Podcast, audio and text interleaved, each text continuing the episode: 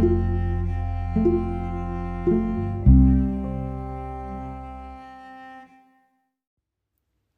さんこんにちは。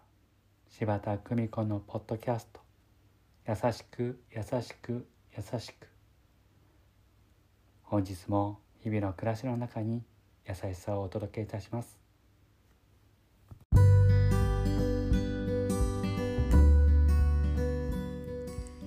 見取り市柴田久美子でございます新型コロナウイルスのため施設での面会が中止となり祖母に会えなくてつらい先日短時間ならと許可が出て早速会いに行ったのですが「わかる?」と聞くと「わかるよ」と返事をしてくれたのですが名前が出てこなかったのです。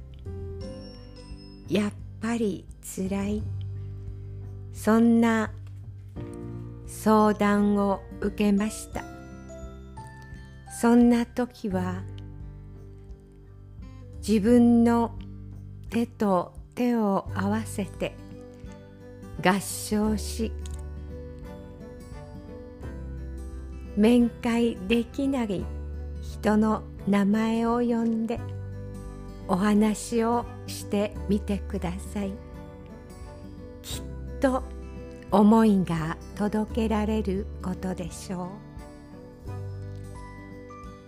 そしてコロナウイルスが収束した時笑顔で会いに行ってあげてください。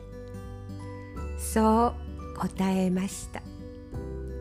優しく優しく優しくありたい。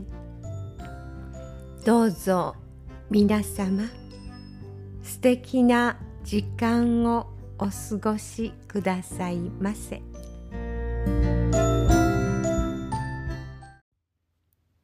ご視聴ありがとうございました。今日も素敵な一日をお過ごしください。